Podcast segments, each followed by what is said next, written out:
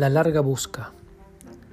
Anterior al tiempo o fuera del tiempo, ambas locuciones son vanas, o en un lugar que no es del espacio, hay un animal invisible y acaso diáfano que los hombres buscamos y que nos busca.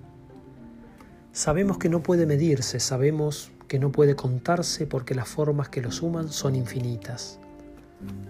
Hay quienes lo han buscado en un pájaro que está hecho de pájaros hay quienes lo han buscado en una palabra o en las letras de esa palabra. Hay quienes lo han buscado y lo buscan en un libro anterior al árabe en que fue escrito. Y aún a todas las cosas, hay quien lo busca en la sentencia soy el que soy. Como las formas universales de la escolástica o los arquetipos de Whitehead, suele descender fugazmente.